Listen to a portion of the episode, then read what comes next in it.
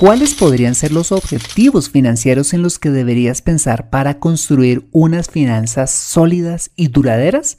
Bueno, pues acompáñame en este episodio y veámoslo juntos. En 3, 2, 1.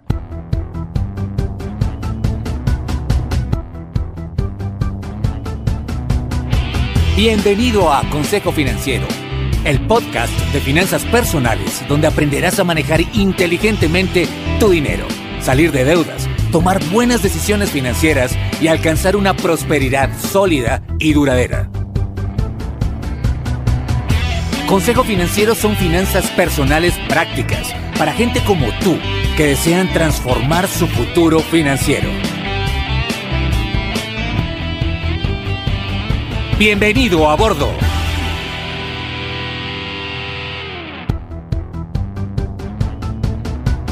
Hola, ¿qué tal? Soy Fernando Fernández y quiero darte la bienvenida a un nuevo y enfocado episodio de Consejo Financiero, tu podcast, tu programa de finanzas personales en el que aprenderás a manejar inteligentemente tu dinero, a salir de deudas, a tomar buenas decisiones financieras y los principios para alcanzar una prosperidad sólida y duradera.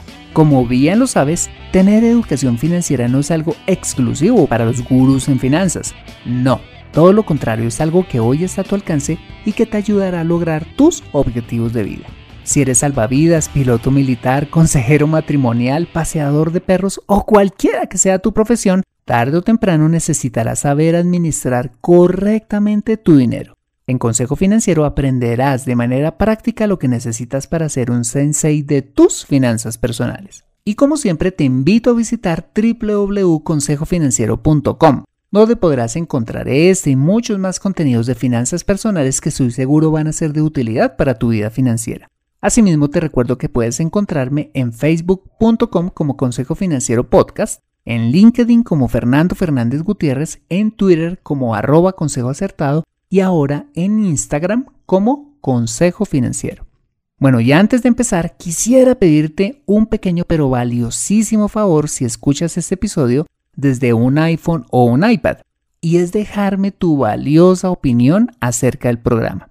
Esto lo puedes hacer al entrar a Consejo Financiero a través de la aplicación podcast de tu dispositivo y bajar hasta calificaciones y reseñas y dejarme tu opinión dando clic en escribir reseña. Esto me ayudará bastante para posicionar aún más el programa y de esta manera poder llegar a más personas. Por adelantado y como siempre, Mil gracias por tu ayuda. Bueno, y ahora sí, empecemos con el episodio de hoy. Bienvenidos a bordo. Quien no sabe para dónde va, cualquier bus le sirve. Es una conocida frase popular que nos enseña que si no tenemos metas claras en la vida, lo más probable es que no llegaremos a ningún lado.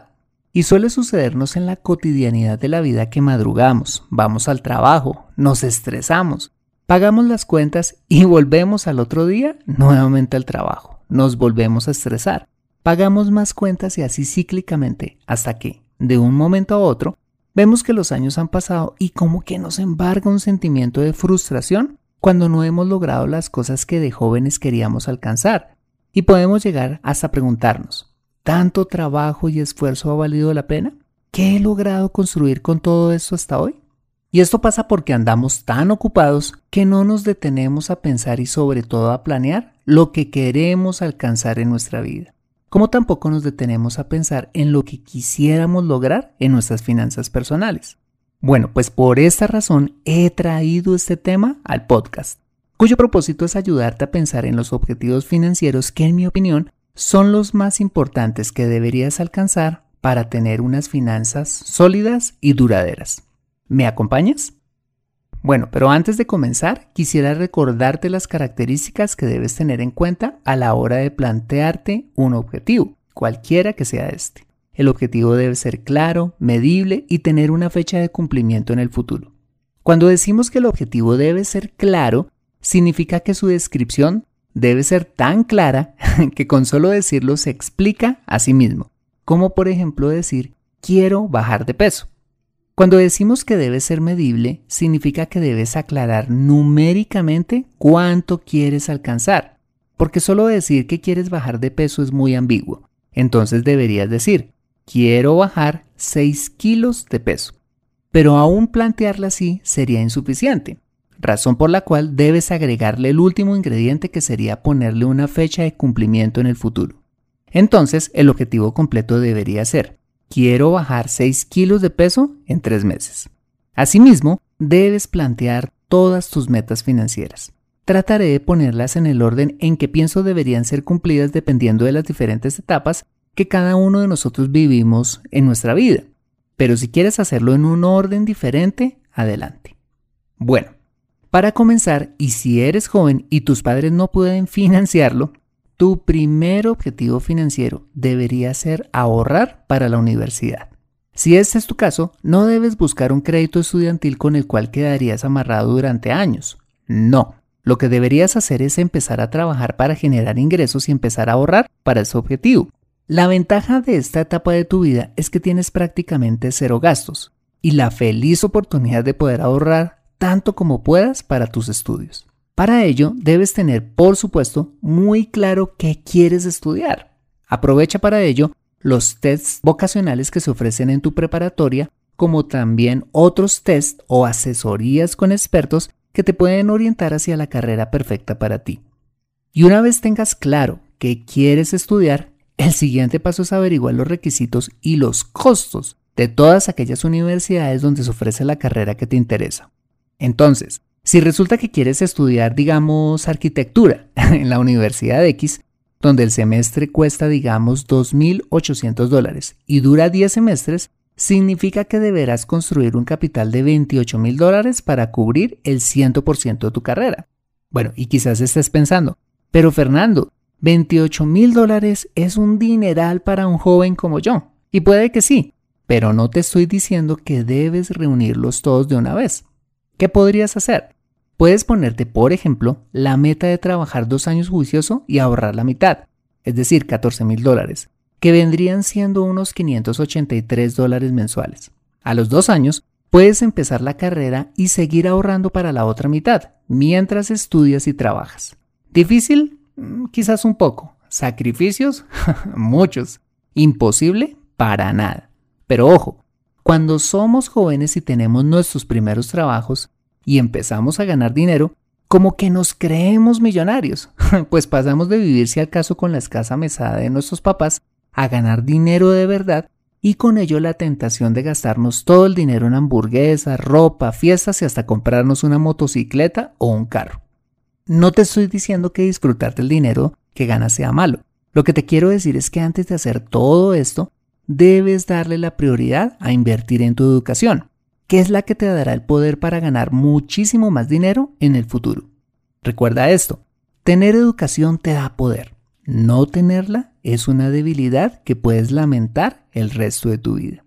Para resumir este objetivo, si eres joven y quieres tener un futuro prometedor, tu primer objetivo es ahorrar para la universidad, no carreras intermedias, no cursitos, no carreras técnicas, no diplomados, no sea ambicioso y ponte la meta de ahorrar de una vez para la universidad.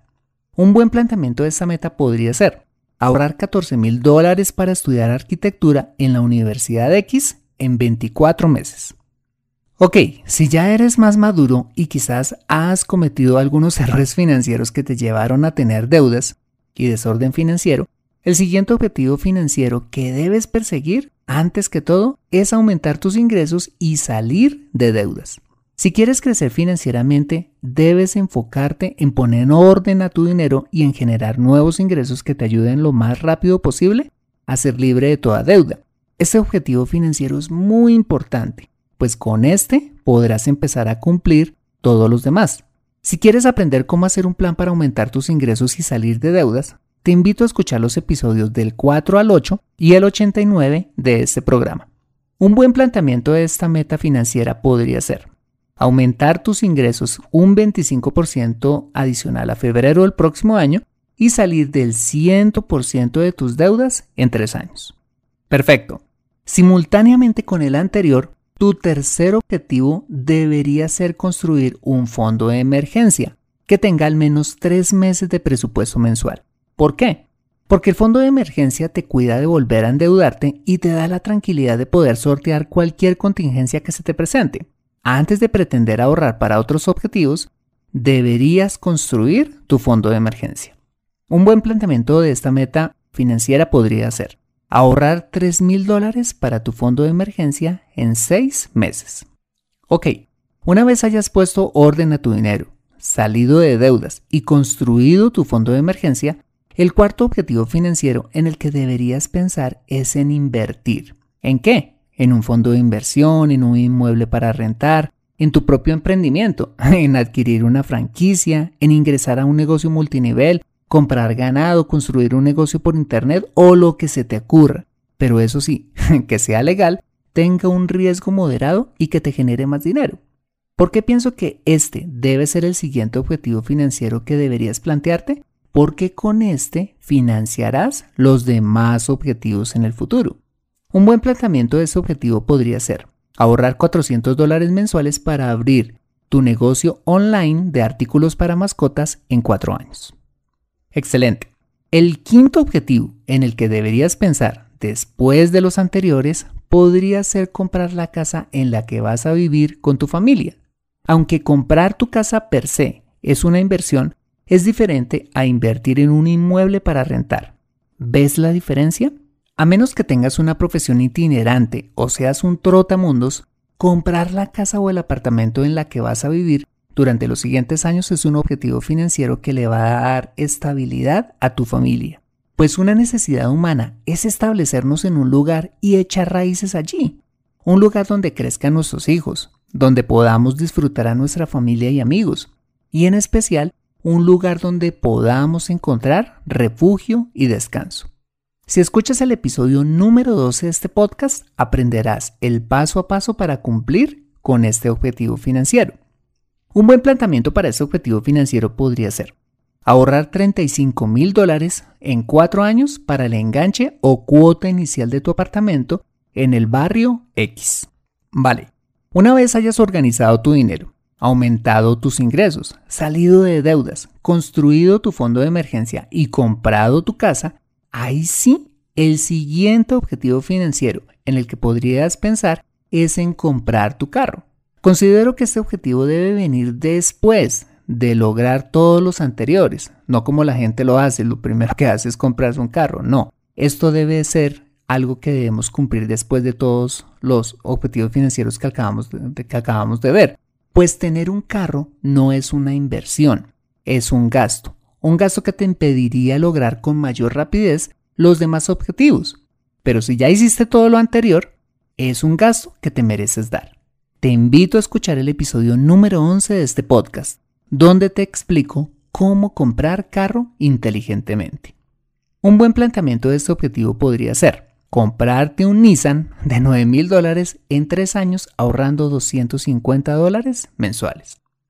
Muy bien, hasta aquí hemos visto los seis primeros objetivos financieros que te servirán para tener calidad de vida y construir activos. Los cuatro que siguen te ayudarán a tener tranquilidad y proyectarte en el futuro. El objetivo financiero número 7 es empezar a construir tu plan de retiro, ahorrando en un plan de pensiones una cantidad mensual, idealmente como mínimo el 15% de tus ingresos mensuales. ¿Por qué es tan importante pensar en este objetivo? Simple, porque la vitalidad que te acompaña hoy no será la misma cuando llegues a tus 60 o 70 años, tiempo en el cual ya no tendrás la misma capacidad de generar ingresos y quizás tu deseo en esta etapa de tu vida sea de tomar las cosas con más calma y tener una buena pensión te dará la tranquilidad de mantener tu estilo de vida sin tener la necesidad de trabajar. De hecho, uno de los problemas económicos y sociales más serios es que la población en nuestros países ha envejecido y ahorraron muy poco o no ahorraron nada para su jubilación y esperan que el Estado los subvencione. El problema es que el Estado no puede y aunque te moleste que te lo diga, no debe hacerlo, porque ahorrar para la jubilación no es una responsabilidad del Estado, es tu responsabilidad. Un ejemplo de ello es Grecia. Hace años, el Estado griego diseñó un plan de pensiones paternalista para sus ciudadanos que terminó con los años quebrando prácticamente el país y como si fuera poco, puso en riesgo la estabilidad de la zona euro. No hay arcas públicas que aguanten para pagar pensiones a todo el mundo. Regresando a nuestra realidad, es muy triste ver personas de la tercera edad aún trabajando o dependiendo económicamente de sus hijos o en casos extremos mendigando en las calles para obtener su sustento, porque nunca se preocuparon por ahorrar para su jubilación. ¿Quieres eso para ti? Yo creo que no. Para que eso no te suceda, entre más joven comiences a ahorrar para tu retiro, tanto mejor. Si ya no eres tan joven, igual ahorrar lo que más puedas para tu jubilación te ayudará a mejorar tus posibilidades en el futuro. Si eres empleado, ahorra voluntariamente una cantidad mensual aparte de lo que aportas de ley. Si eres freelance o independiente, con mayor razón debes ahorrar, como ya te lo decía, al menos un 15% de tus ingresos mensuales.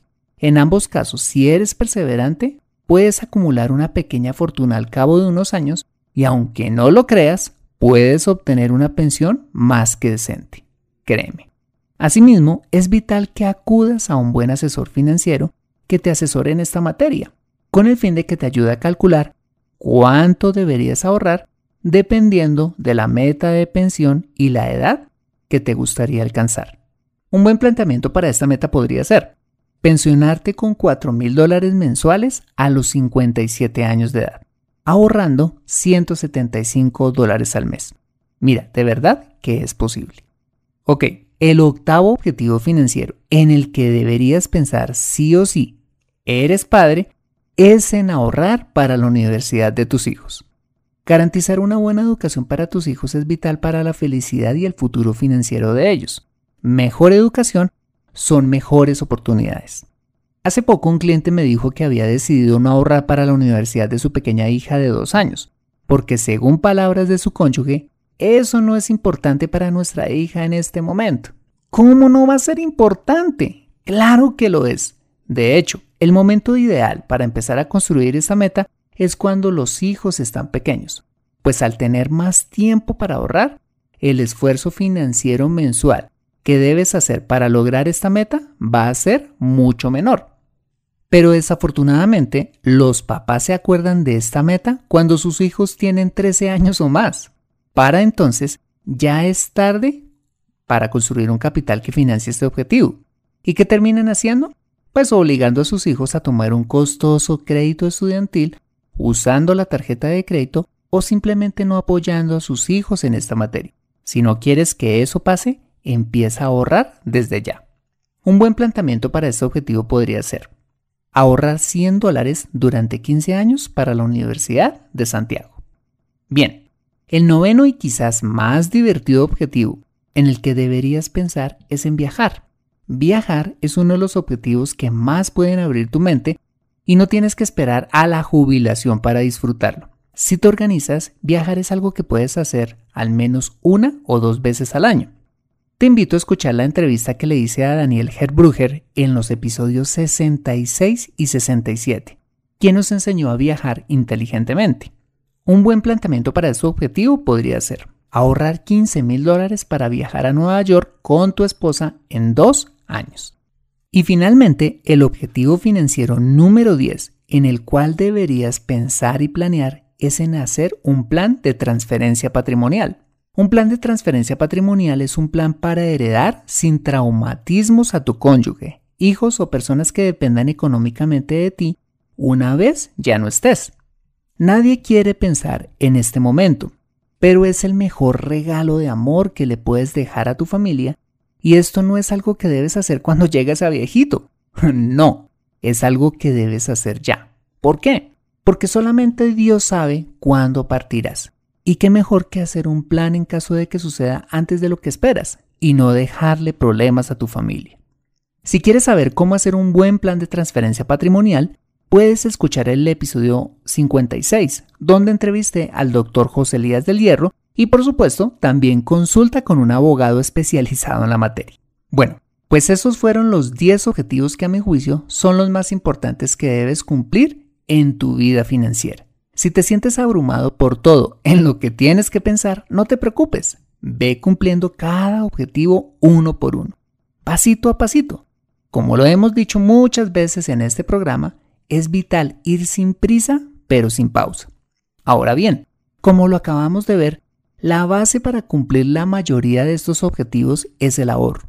Así las cosas, la pregunta que deberíamos hacernos es, ¿y dónde me recomiendas ahorrar para cada objetivo? Te lo voy a decir a continuación. Hay muchos instrumentos financieros donde puedes hacerlo, pero dependiendo tu objetivo, dependerá el producto financiero adecuado. Si tu objetivo financiero es de corto plazo, es decir, su fecha de cumplimiento o necesidad de liquidez es inferior a dos años, como irte de vacaciones o tener tu fondo de emergencia, la mejor opción es ahorrar este dinero en una fiducia o fondo de inversión colectiva, donde el dinero renta más que en una cuenta de ahorros y lo tienes disponible cuando lo necesites. Si tu objetivo financiero es de mediano plazo, es decir, su cumplimiento está entre los 2 a 3 años, como ahorrar para tu universidad o comprar tu carro, mi recomendación es invertir en un fondo de inversión de riesgo conservador, donde las rentabilidades son aún más altas que en las fiducias. Si tu objetivo financiero está entre los 3 a 5 años de cumplimiento como comprar tu casa o ahorrar para tu negocio, te recomendaría ahorrar en fondos de inversión de riesgo moderado, donde la rentabilidad es mayor que en los fondos conservadores, ya que invierten un porcentaje en acciones, que aunque son un poco volátiles, tienen mejores retornos.